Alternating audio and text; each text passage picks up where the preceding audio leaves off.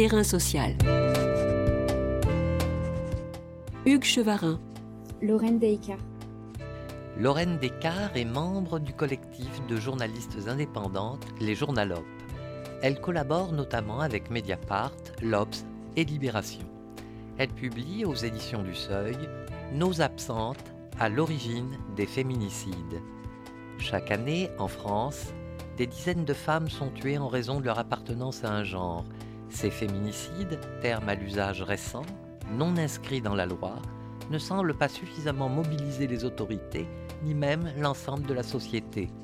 Au Mexique ou encore au Costa Rica, mais aussi en Espagne, ces mêmes autorités ont pris la mesure des violences machistes, des féminicides, dont les meurtres conjugaux. À quelle résistance les mentalités françaises sont-elles soumises pour ne pas prendre conscience de l'ampleur du problème? Est-on pris dans un phénomène de cécité collective? Dans quel continuum de violence ces féminicides s'inscrivent-ils? Et comprendre la psyché des agresseurs, des auteurs de violences conjugales, est-il un des chaînons pour appréhender cette terrible réalité? Enfin, manque-t-il d'une véritable politique en direction des femmes dans notre pays Pays de feu le ministère des droits des femmes, comme le souligne notre invité dans son enquête. Terrain social. Terrain social, aujourd'hui, vous confronte à une douloureuse réalité, les violences machistes faites aux femmes et en particulier les meurtres conjugaux. Bonjour Lorraine Descartes. Bonjour. Je vous cite. J'en veux à celles et ceux qui ne se sentent pas concernés, comme si ça pouvait arriver qu'aux autres, à l'autre, l'étranger, le pauvre, le poisseux. Je les déteste, mais en l'écrivant, je réalise combien je jalouse aussi leur ignorance. En matière d'ignorance, j'aimerais mettre en regard ce chiffre. Déjà 23 féminicides depuis le début de l'année, dont 5 perpétrés la deuxième semaine de février. Pourquoi un tel silence de la part des autorités, mais aussi peut-être des médias, oserais-je dire un aveuglement? La source de ce chiffre, euh, c'est des articles de presse qui ont traité de ces affaires. Alors après, on peut questionner euh, le traitement médiatique euh, de ces féminicides, qui ne sont pas que conjugaux. Mais effectivement, ça a été une période marquée par de nombreux meurtres. Je ne sais pas si on peut parler de silence de la part des médias, dans le sens où où euh, ce sont euh, des journalistes, beaucoup d'ailleurs de la presse locale, qui ont euh, traité ces affaires. Après, ce que j'ai pu remarquer en travaillant sur les violences sexistes et sexuelles et les féminicides conjugaux, c'est que le traitement peut parfois prendre la forme d'un mauvais traitement quand ces affaires sont dépolitisées ou alors ramenées pour les meurtres conjugaux au champ de l'amour, euh, d'un passage à l'acte meurtrier qui est assimilé euh, parfois, euh, c'est assez étonnant de le dire, hein, mais parfois à, à, une forme, à des preuves d'amour presque dans un dans un certain traitement médiatique, notamment quand on les assimile à des crimes passionnels et qui parfois va diviser, enfin isoler en fait, morceler ces meurtres. ce qui empêche aussi de, de les appréhender de façon globale et de pouvoir les rattacher à des violences qui sont systémiques. Dans votre travail, vous citez euh, le code pénal napoléonien de 1810, le meurtre commis par l'époux sur son épouse ainsi que sur le complice à l'instant où il les surprend en flagrant délit dans la maison conjugale est excusable. Est-ce que cet héritage, comme vous le dites, est encore euh, quelque part un peu présent dans les mentalités françaises qui font qu'on n'est pas immédiatement euh, révulsé par le fait qu'une femme se fasse tuer par son conjoint ou son ex-conjoint. Effectivement, euh, on a un certain héritage euh, juridique en France qui est lourd de sens, notamment le code napoléonien. il a été évidemment complètement abrogé et ces dernières années, c'est on va dire les 20-30 dernières années, il y a eu énormément de changements juridiques qui ont été euh, adopté en France pour euh, pénaliser et criminaliser euh, les violences faites par les hommes aux femmes, notamment dans le cadre du couple. Et il y a notamment la circonstance aggravante pour les meurtres quand ils sont perpétrés avec un lien conjugal. Euh, mais c'est vrai qu'il y a encore des mentalités qui persistent et qui vont euh, participer, nourrir cette fiction, euh, comme je le disais, du crime passionnel. Et ça peut servir un certain storytelling dans les plaidoiries pour la défense, de d'expliquer que c'est la lecture du il a été poussé à bout ou il aimait vraiment, etc. Et de toujours ramener ces violences à une lecture romantique. Dans nos sociétés patriarcales, est-ce que tout concourt à faire des femmes des proies et plus particulièrement euh, les épouses, les conjointes? En fait, ces meurtres euh, sont à réinscrire en fait dans, dans un continuum de violence c'est-à-dire qu'en fait, c'est pas seulement 110, 120 ou 130 meurtres euh, féminicides conjugaux qui sont perpétrés chaque année qu'il faut voir, c'est aussi en fait euh, les centaines de milliers de femmes qui subissent des violences et qui du coup euh, s'inscrivent sur ce continuum des, des violences qui va trouver ses racines en fait dans une culture de la banalisation de ces violences. Ça peut être aussi des choses très concrètes comme un humour sexiste, mais aussi par exemple au sein du couple euh, euh, des choses qui pourraient être considérées comme banales ou anecdotiques, les inégalités de salaire, le contrôle vestimentaire, le fait par exemple de lire le téléphone dans le téléphone de son conjoint ou de sa conjointe, mais qui ensuite évidemment sur ce continuum participe en fait à créer un, contrôle en fait euh, des, femmes et qui est particulièrement euh, prégnant dans un contexte conjugal euh, hétérosexuel. Alors on, en vient à cette question de l'emprise, d'être sous emprise. vous venez d'en donner quelques éléments. Comment on arrive à voir qu'une femme est sous emprise, qu'une conjointe est sous emprise? Oui, l'emprise, c'est un terme qui vient de la psychologie, qui a été notamment popularisé par euh, une psychiatre qui s'appelle Marie-France Irigoyen. Euh, et qui euh, a été beaucoup diffusé aussi bah, grâce à une couverture médiatique qui a beaucoup changé ces dernières années à partir du, du Grenelle sur les violences conjugales. Et dans le livre, en fait, je raconte, enfin, je retrace des histoires qui sont marquées par cette forme de captivité psychologique mais j'amène aussi une notion qui me paraît importante, c'est la notion de contrôle coercitif qui a été développée par un chercheur états-unien qui s'appelle Ivan Stark et qui en fait assimile la violence conjugale à une forme de, prise d'otage de l'intime dans lequel en fait la victime, souvent une femme, va être euh, comme enfermée en fait dans une cage. La plupart des barreaux seraient invisibles. Certains euh, peuvent s'apparenter à des pressions euh, et à du contrôle psychologique, à une forme d'emprise. ça peut être aussi des violences économiques. Ça peut être des stratégies aussi de micro-régulation du quotidien. J'ai eu beaucoup de témoignages de de femmes qui me racontent qu'elles ont eu, euh, voilà, qu'elles avaient euh, une grille euh, de choses à faire dans la journée très précise au niveau du ménage, que si jamais c'était pas fait, il fallait recommencer. et ça va être aussi, par exemple, des humiliations, comme par exemple cette dame qui me disait que quand elle partait, quand son conjoint partait en voyage d'affaires, ils vivaient, ils évoluaient dans un milieu social privilégié euh, ils coupaient le gaz en fait de leur propriété et résultat en fait elle vivait euh, dans une maison qui était gelée en hiver et elle lavait euh, ses enfants avec une eau chauffée à la bouilloire et en fait c'est aussi toutes ces choses qui parfois se cachent dans les détails des récits qui prennent parfois des heures à être écoutés qui permettent en fait de repérer un scénario de contrôle conjugal qui explique pourquoi en fait c'est aussi difficile pour une femme, pour une victime de partir quand elle est dans ce type de relation. Est-ce la question primordiale pour comprendre les violences faites aux femmes? La question du pourquoi elle ne part pas quand un conjoint est, violent, ça peut être aussi une violence évidemment par euh, des insultes, par les mots.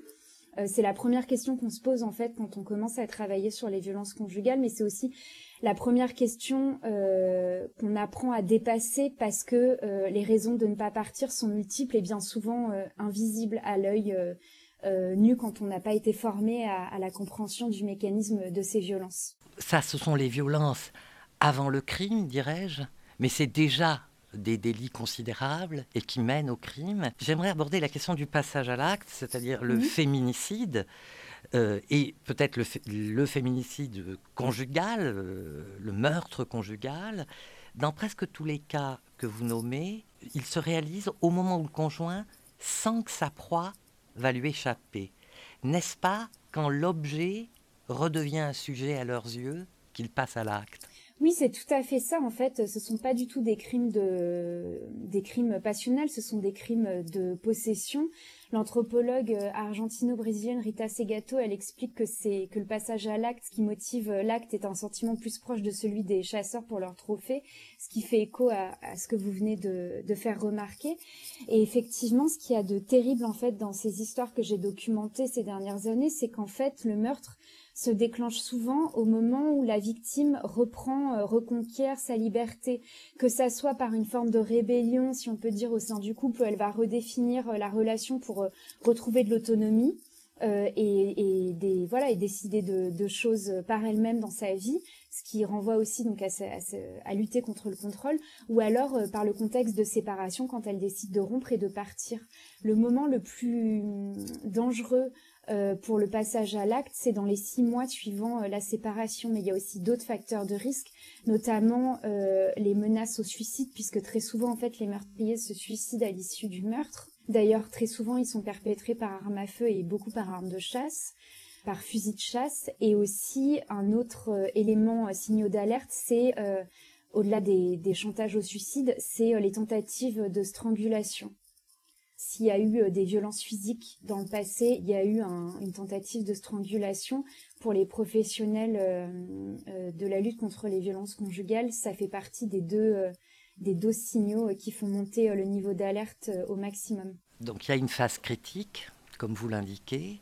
Évidemment, des hommes passent à l'acte, commettent des meurtres conjugaux, et on s'aperçoit, avant même que le crime soit commis, quand le crime a été commis, il y a beaucoup de manquements dans la chaîne de prise en charge des violences faites aux femmes euh, par la police, qui ne prend pas en compte les plaintes, de la justice, qui donne des informations tout à fait euh, essentielles à l'agresseur sur la victime, ou euh, même des administrations que vous citez qui communiquent la nouvelle adresse de la victime à l'agresseur, l'assurance maladie.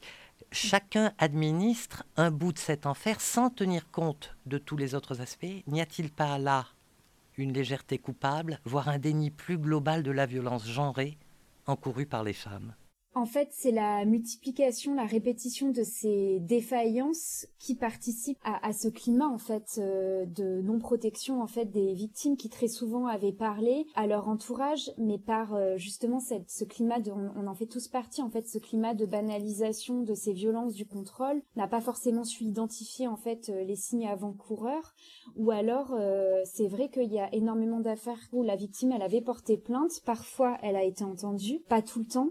Je pense notamment effectivement à l'histoire de Razia à Besançon qui avait été mise à l'abri par Solidarité Femmes, un réseau qui sauve des vies et qui d'ailleurs euh, euh, gère aussi la ligne 3919, euh, la ligne d'écoute pour les femmes victimes de violences conjugales qui est gratuite et anonyme en France. Elle avait été mise à l'abri après des plaintes à Marseille qui avaient été bien traitées à Besançon et en fait le meurtrier avait retrouvé, l'homme avait retrouvé l'adresse en recevant par erreur un courrier de l'assurance maladie qui lui indiquait que sa famille elle était à Besançon. Et à Besançon, euh, il a continué de la harceler. Au total, il y avait sept plaintes qui avaient été déposées contre lui. Et une fois, Razia, elle était allée au commissariat en compagnie d'une salariée de Solidarité Femmes qui rapporte le fait que euh, une policière avait dit à Razia que, euh, en fait, Monsieur était était juste un homme qui voulait voir ses enfants et que, en fait, à Solidarité Femmes, on s'alertait euh, trop pour euh, voilà pour une situation qui nécessitait pas euh, autant d'alerte et Razia elle a été tuée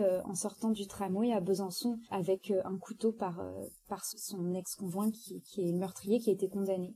Vous montrez bien dans votre ouvrage Lorraine Descartes Nos absentes que les femmes et les conjointes en particulier sont la cible de leur, euh, de leur mari, de leur conjoint ou de leur ex-conjoint. Vous venez de citer Razia, euh, assassinée par son ex-conjoint.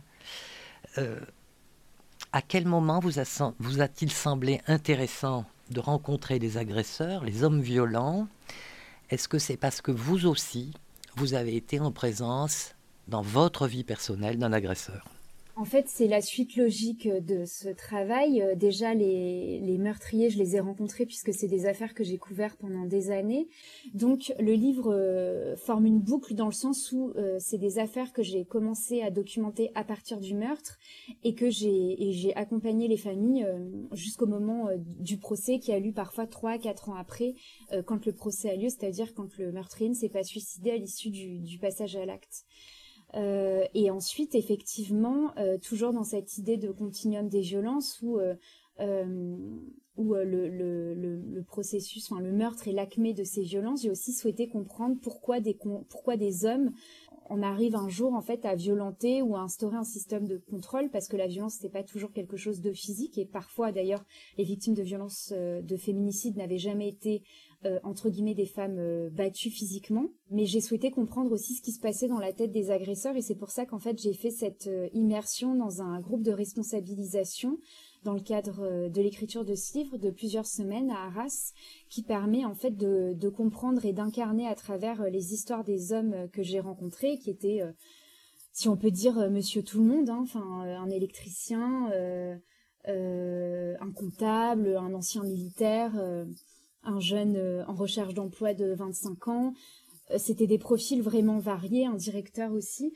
Euh, en tout cas, j'ai souhaité comprendre comment ces hommes devenaient eux aussi des agresseurs et aussi ça a permis de mettre en lumière le mécanisme d'inversion de la culpabilité qui est assez connu, je pense, plus connu du côté des victimes. C'est ce qui explique aussi pourquoi une femme mais parfois beaucoup de temps avant d'aller porter plainte, parce que euh, l'une des raisons, c'est que très souvent, elle va se culpabiliser pour les violences qu'elle subit en se disant oui, mais il est stressé, oui, mais il n'a pas fait exprès, ou alors il ne recommencera plus, etc. Et euh, à l'inverse, en fait, ce que j'ai remarqué, euh, c'est que les auteurs de violences conjugales, et d'ailleurs les meurtriers aussi au moment des procès, se victimisent et en fait vont chercher à, à nier euh, leur responsabilité euh, face aux violences qu'ils commettent. Ils sont dans le déni euh, le plus profond. Vous faites remarquer, quand une victime prend la parole, cela aide les suivantes. La réciproque est vraie pour les auteurs. Donc ça veut dire que ce groupe de responsabilisation va permettre, on, l'espère, le fait que cette violence ne se reproduise pas, qu'elle ne soit pas reproductible. Le groupe permet euh, d'instaurer un mécanisme, un effet miroir entre, les hommes quand le groupe fonctionne. Et en fait, ça a presque un effet régulateur où, euh, voilà, c'est une thérapie de groupe, ou en tout cas, c'est le début d'un processus qui prend euh, souvent plusieurs années, mais en tout cas le groupe c'est un peu l'amorce de tout ça sur quelques semaines. Et en fait, les uns les autres quand ils discutent, ils voient aussi, ils repèrent aussi les propres incohérences, les failles dans le déni, dans le discours euh, qui, qui, qui, crée, et euh, ça permet aussi, voilà, d'avoir un effet vertueux pour pour qu'ils se responsabilisent et qu'ils soient un peu confrontés à eux-mêmes en fait. Cette proximité que vous avez eue, mmh. donc là, dans le cadre de ce groupe de responsabilisation avec les agresseurs, vous faites quand même aussi remarquer que même si à un moment donné ces gens vous émeuvent et que vous pouvez rire avec eux, vous dites qu'il ne faut jamais perdre de vue que ce sont des individus, les symptômes d'un système qui produit ce mal, c'est mal, mal, M-A, accent circonflexe, L-E-S. Oui, c'est la question de la figure du monstre où en fait euh, on est dans une forme de cécité collective vis-à-vis des violences conjugales où euh, pourtant c'est documenté, c'est comptabilisé, 213 000 femmes qui se déclarent, 213 000 femmes adultes qui se déclarent victimes de violences physiques et ou sexuelles euh, chaque année. Selon l'enquête nationale à ce sujet, c'est des, c'est connu. Et pourtant tout dans le discours contribue à une forme de cécité, c'est-à-dire qu'on a, on a toujours l'impression que ça ne concerne que les autres, que ça ne peut pas nous arriver à nous ou à notre entourage. Et je pense que c'est pareil aussi du côté des agresseurs, où on n'arrive pas, où voilà, c'est difficile de reconnaître. Euh, euh, de se reconnaître victime ou alors euh, de, de l'identifier aussi dans son entourage, mais c'est aussi très difficile de se questionner sur son rapport à la violence et aussi de reconnaître euh, quand il y a eu des agressions euh, dans son entourage. Pourquoi? Parce qu'en fait, euh, elles sont perpétrées pour les violences conjugales sur un terrain affectif qui est très compliqué. On a peur, voilà, de, faire du mal. Et pourtant, ce serait tellement simple si c'était des monstres. Mais non, en fait, la vérité, c'est que c'est terriblement banal et que, et que c'est bien aussi pour ça qu'il faut questionner aussi la société dans laquelle s'inscrivent ces, ces violences si on veut lutter contre. C'est pour ça que c'est important d'avoir une lecture à la fois psychologique en faisant appel à des notions comme l'emprise pour comprendre ce qui se passe sur un plan interindividuel, mais qu'il faut jamais cesser aussi d'interroger le système politique et les réponses aussi politiques à apporter à ces violences. Alors vous avez donné presque la conclusion de cet entretien. Peut-on raisonnablement penser que la société française est prête pour un saut qualitatif pour en finir avec les violences faites aux femmes et en particulier les meurtres conjugaux?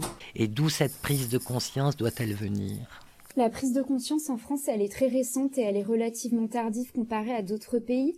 Il faut savoir que ça fait que depuis 2006 que le gouvernement publie le rapport en fait euh, qui s'appelle rapport euh, sur les morts violentes au sein du couple et qui comptabilise en fait de manière euh, transparente et publique le nombre de meurtres qui sont perpétrés. depuis 2006, il y a plus de 2000 femmes qui ont été tuées dans un contexte conjugal. Et en parallèle de ça, je l'ai mentionné, mais il y a eu beaucoup de lois qui ont été votées. Euh, mais euh, et ça force à une certaine modestie, on n'est quand même euh, pas vraiment en avance. Et par exemple, il y a une étude du Centre Hubertine Auclair qui a comparé les politiques de lutte contre les violences conjugales entre la France et l'Espagne. Et au niveau des finances, par exemple, le, gouvernement français alloué environ 5 euros par habitant contre à la lutte contre ces violences. Et en Espagne, proportionnellement au nombre d'habitants, c'était environ 16 ou 17 euros de mémoire. Donc c'est aussi une question d'investissement financier. Euh, est-ce que c'est à la hauteur ou pas? Merci Lorraine Descartes. Je rappelle que vous êtes membre du collectif de journalistes indépendantes Les Journalopes vous collaborez notamment avec Mediapart, l'Obs et Libération. Vous publiez aux éditions du Seuil Nos absentes à l'origine des féminicides. Terrain social. Tous les podcasts du chantier sont à retrouver sur lechantier.radio et sur les plateformes d'écoute.